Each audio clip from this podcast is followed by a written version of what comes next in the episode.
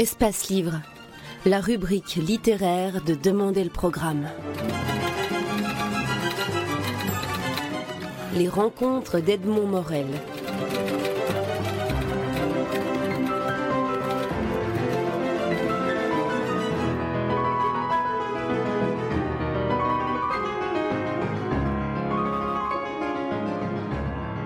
Benjamin Spark, nous sommes dans, votre, dans votre magnifique atelier. Je dis magnifique parce que je viens de, le découvrir.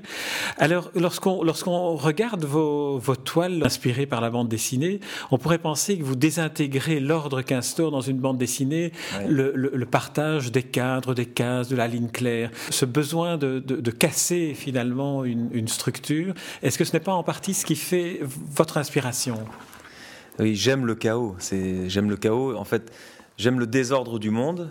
Un monde qui, me fait peur, un monde que hum, j'essaie d'appréhender différemment avec justement ces personnages de BD euh, qui me rassurent, qui me rappellent mon enfance et, euh, qui me permettent de me, plonger dans le monde euh, qui, est, le mien finalement, mais que je refuse de voir tel qu'il est. Donc, je coordonne dans ce chaos l'ensemble de mes souvenirs d'enfance avec les super-héros, euh, la BD américaine, la BD belge, et maintenant j'intègre aussi euh, même les mangas euh, japonais. J'adore cette culture japonaise qui vient justement nous confronter dans ce chaos de choc de culture entre Orient et Occident. voilà, c'est un, grand magma. Mais un grand magma, mais quand on regarde vos toiles, il y a quand même une certaine logique qui est celle que construit, et je vous propose cette hypothèse-là, le regard de celui qui regarde votre toile. Oui, en fait, je guide le regard. Je, joue un peu avec, le, spectateur de, mon tableau, dans le sens où euh, il y a une apparence de chaos dans la construction, mais euh, je peins proprement en fait les personnages, et ensuite je les tag avec de la bombe, du pastel, des pinceaux. Et dans ma façon de taguer le, tableau, je, structure finalement, je cadre un petit peu l'ordre des choses avec des, diagonales, des horizontales, et je, guide le regard euh, du spectateur pour qu'il puisse suivre l'histoire finalement que je raconte dans, la toile. C'est vrai qu'il y, a malgré tout une histoire alors dans, dans, vos, dans vos toiles. J'ai eu le sentiment que le, le, lecteur de vos tableaux pouvait se raconter plusieurs histoires suivant l'état d'humeur dans lequel il se trouve. C'est ce qui m'est arrivé en tout cas en regardant certaines de vos toiles. Oui, parce que ce qui me guide vraiment, c'est le sentiment humain. Euh, donc je confronte les sentiments humains, la peur, la haine, l'amour, l'amitié. Bah, j'essaye de faire transparaître ça à travers ces personnages de, BD euh, qui sont toujours très expressifs. Et finalement, ça raconte presque l'histoire, d'un couple. Ça peut être un couple d'amis, un, couple d'amoureux, mais c'est une histoire tout, au long de leur relation euh, qui est décrite dans un tableau. Enfin, c'est ce que je tente de faire modestement, mais c'est ce que je ressens au fond de moi, c'est cette envie de, transmettre tous mes états euh, au sein d'une relation, lors d'une relation avec quelqu'un, euh, en même temps, sur une même toile. On a évoqué le fait, et ceux qui, regardent vos, toiles euh, s'en rendent compte immédiatement, les, personnages qui occupent vos, toiles sont des personnages issus de bandes dessinées, vous l'avez dit, de, culture et d'origine différentes. Il y a eu dans une première période la, bande dessinée américaine quand même qui a été, euh, très présente. pourquoi? Oh, bah, les super-héros, pour moi, c'était, c'était comme les, nounours quand on est petit. Euh, mes, amis à l'école avaient chacun leur, leur petit jouet, leur nounours. Moi, j'avais les super-héros, je les trimballais tout le temps avec moi. Euh, c'est avec eux, d'ailleurs, euh, que j'ai appris ce qu'était la peur, ce qu'était l'amour, ce qu'était la haine, ce qu'était le bien et le mal, finalement avec les super-héros, on a, on a une vraie appréhension de, de, ce que peut être le mal face au bien. Donc, donc ça, c'est vraiment la base, le super-héros, l'univers Marvel et comics. Et puis après est venu se greffer, euh, euh, au-delà même de la BD, est venu se greffer les personnages de dessins animés de mon enfance. Parce que ma génération est vraiment celle du dessin animé. Euh, le dessin animé mon japonais, hein, que ce soit Goldorak, Candy, etc., Albator, Capitaine Flamme. Et puis après, après le manga pur, et, puis maintenant, le dessin animé 3D. D'ailleurs, j'y travaille là-dessus. Après avoir vu Avatar, je me dis qu'il y a quelque chose à faire maintenant. Mais entre les Américains et le manga, il y a aussi l'apparition de certains personnages que, l'on connaît bien sur le vieux continent. De la BD belge, il y a Tintin qui apparaît, il y a des personnages qui, euh, de, de, Franquin, si je ne me trompe pas, parce que je veux dire, on doit les examiner très longtemps vos tableaux. Alors ceux-là sont venus, pourquoi et comment? Alors il y a Tintin, il y a Franquin, il y a Gottlieb aussi. Ça, c'est plus des clins d'œil. Je dirais que c'est n'est pas ma base. C'est pas ma base de travail parce qu'au niveau de l'expression, euh, bah, c'est la, fameuse ligne claire d'Hergé. Euh, il y a peu d'expression. Euh, ça, c'est plus des clins d'œil. c'est une rajouter une touche d'humour ou une, touche de, anecdotique, mais malgré tout dans l'histoire qui peut rajouter un petit peu de sel. Alors racontez-nous maintenant, puisque nous sommes dans un atelier, vous êtes devant la toile blanche, qu'est-ce qui se passe dans, la tête de Benjamin Spark? Est-ce qu'il a déjà le personnage, le premier personnage qu'il va mettre sur la toile, ou est-ce qu'il il, se laisse guider par une sorte de, mémoire euh, euh, inconsciente? Euh, Non, je ne suis jamais devant la toile blanche sans avoir réfléchi avant.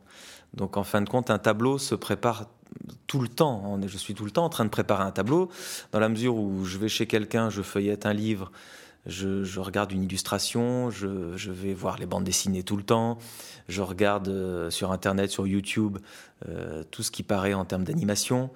Euh, je me documente énormément, finalement, je crois que j'ai un gros travail de, documentation à faire avant de travailler.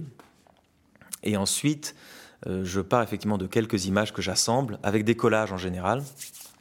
Et puis ce collage me donne euh, l'envie de, rajouter, de construire. Mais euh, j'ai une grosse base documentaire d'images. Finalement, je me nourris d'images en permanence et je crois que c'est ce qui caractérise ma génération, euh, c'est de, réfléchir par l'image finalement et de, de, véhiculer des émotions par l'image. C'est comme ça que j'ai appris à vivre on revient aussi au point de départ. Hein. On va essayer de, déconstruire un peu euh, votre travail. Comment choisissez-vous la, dimension de la toile? Parce qu'il y a des toiles qui sont très grandes, il y a des, supports muraux, il y a des supports papier. Euh, le, choix se fait, se fait comment? Alors ça, c'est intéressant parce que euh, je dirais que ça, c'est vraiment un sujet compliqué pour moi, la dimension de la toile. Au départ, comme je crois, comme tous les peintres, je me laissais aller à acheter des châssis en fonction de mon budget surtout. Euh, après, euh, j'achetais de la toile roulée, ce qui me permettait de faire plus grand.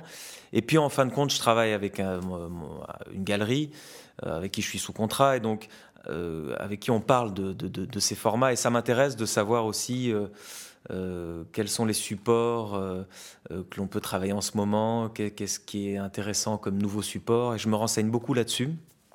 Donc euh, je travaille du coup le papier, le craft. Euh, bon, il y a différentes toiles aussi, le papier japon, etc. Et euh, je me renseigne auprès de mes collègues aussi, savoir quels sont les nouveaux supports, parce qu'il faut toujours être à l'affût, ça change vite. Et, finalement, un peintre peut aussi avoir le nez dans le guidon et être concentré sur sa peinture et pas voir que ça bouge autour. Hein. Vous parlez de votre galeriste, alors une question plus liée à, ma tradition, à moi qui est plus dans la littérature. Est-ce que le rapport entre un galériste et un peintre est un peu un rapport comme un éditeur et un auteur? Oui, j'en parle justement à dessin parce que je sais que les gens euh, savent très peu la relation que peut avoir, peut avoir un artiste avec un galeriste, mais un artiste n'existe qu'avec un galeriste et réciproquement. Euh, il y a des grands duos, que ce soit Durand-Ruel et les impressionnistes, que ce soit Kahnweiler et Picasso, que ce soit... Euh, euh, bon, il y, en a, il y a, plein d'autres exemples. c'est le galeriste qui, pousse l'artiste à se dépasser et c'est l'artiste qui propose aux galeristes des expositions conceptuelles qui permettent de valoriser aussi la galerie. C'est un vrai travail en binôme, c'est un vrai travail d'équipe finalement, c'est une, association. Et alors, comment, comment se passe le. Par exemple, on parlait du format de la toile, c'est là où c'est de là qu'on est parti vers le, vers le rôle du galériste. Comment est-ce que le, galériste euh, influe ou détermine des, des choix du, peintre ou lui facilite euh, des choix? Justement, lorsqu'on fait une, une exposition, euh, une exposition personnelle, comme j'ai pu le faire, et puis comme on va en faire aussi fin mars, là, ensemble, on, on, prépare sur les 40 œuvres ou 50 œuvres qu'on va montrer. Euh, on, imagine déjà comment elle pourrait être située, quels sont les différents formats, euh, euh, comment on pourrait finalement assembler ce puzzle fabriquer une exposition pour qu'elle soit belle. Parce que si on propose 40 toiles de même dimension, c'est pas intéressant non plus. Donc il faut tout le temps varier, il faut varier les supports. Et puis en même temps, pour un artiste, varier ses supports, c'est varier sa créativité, et donc c'est génial.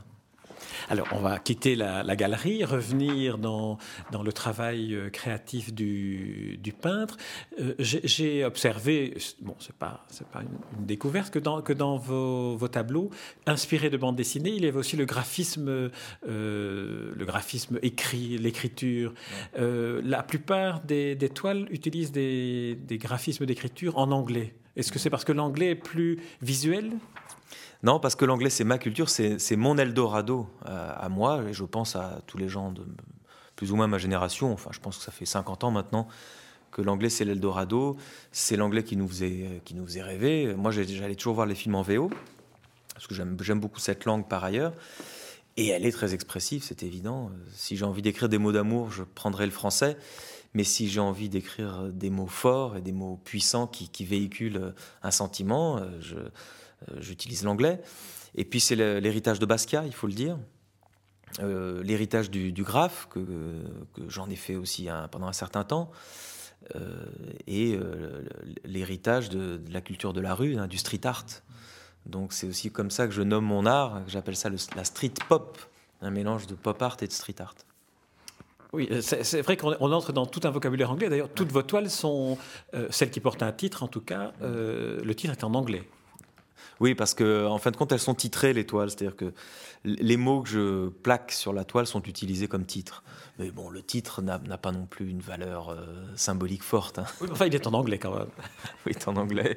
Oui, en je vais me faire taper sur les doigts. Ça non, non, pas du tout. Non, non, non, justement, je, pense que l'anglais, l'expression de l'anglais, est, plus graphiquement parlante que, que, le mot ou la phrase en français.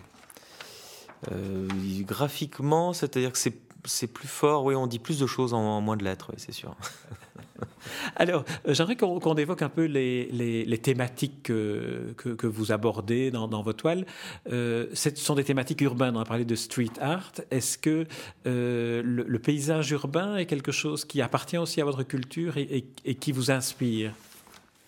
Pas forcément le paysage urbain, je dirais plutôt le mode de vie urbain dans, le sens de, ce tourbillon, euh, de tourbillon de la société, où tout va très vite, où la société de consommation, on en parle, c'est Warhol qui a inventé ça, hein, mais je pense qu'aujourd'hui, euh, Warhol était visionnaire et aujourd'hui, ça perturbe complètement le fonctionnement humain. Donc on est toujours dans l'avoir plus, euh, consommer plus, etc. Et ça, tout le monde sent bien que bon, c'est la fin. Euh, et j'essaye juste d'apporter un peu ma pierre à l'édifice en, montrant bien ce tourbillon fantastique qui nous entraîne euh, finalement nulle part. Et on, on devrait plus se concentrer sur nos émotions personnelles. On parle beaucoup de. Vous avez parlé, vous avez évoqué le mot chaos euh, en parlant de vos toiles. Il y a aussi une certaine forme de, violence qui apparaît dans, l'expression des personnages, mais aussi dans leur, confrontation dans la toile. La violence, c'est une thématique qui vous hante? Je crois que c'est ma violence à moi qui est contenue. Et comme je fais très peu de sport euh, et très peu d'activités euh, par ailleurs, je suis obligé de la rejeter euh, dans l'étoile pour m'en libérer parce qu'elle elle est contenue en moi. Ça, comme je pense que c'est comme ça que je le perçois. Et on a tous ce fameux yin et yang et, je, dois expulser ça. Et voilà. Alors, vous êtes peintre, votre peinture s'inspire de la bande dessinée. Est-ce qu'il n'y a pas une frustration euh, de, ne pas créer aussi de la bande dessinée, de, ne pas euh, finalement revenir au modèle initial? Oui, ça c'est ça c'est ma grande frustration de départ. Moi au départ, je devais être, je voulais être dessinateur de BD. Et puis je me suis vite heurté au problème donc de l'écriture, surtout de trouver un scénario, de créer des personnages, de leur donner vie. C'est quelque chose que j'ai eu beaucoup de mal à faire. Donc je me suis concentré sur le dessin. Et euh, bon, après, j'ai eu, euh, j'ai complètement quitté le dessin pour faire complètement autre chose qui n'a rien à voir avec l'artistique. Et puis à 28 ans, je suis revenu à l'art et je me suis mis à dessiner. Et finalement, j'ai trouvé euh, dans ce que je fais aujourd'hui un, compromis entre mon, idéal de, créateur de BD et puis mon, rêve d'artiste. Donc j'essaie de cumuler les deux maintenant. Euh, mais je ne le regrette pas, parce que finalement, maintenant, chaque tableau constitue comme une, case d'une grande bande dessinée que, que, je mets en œuvre euh, au long de ma carrière. Cela, ce sera votre œuvre qui est, qui est finalement euh, la bande dessinée avec ses cases. Voilà. Benjamin Spark, je vous remercie pour cette interview. Alors, sur le espace livre, on trouvera les références et les dates et les adresses des, des, expositions à venir. Et puis, on vous suit très, très attentivement. Merci, Benjamin Spark. Merci beaucoup.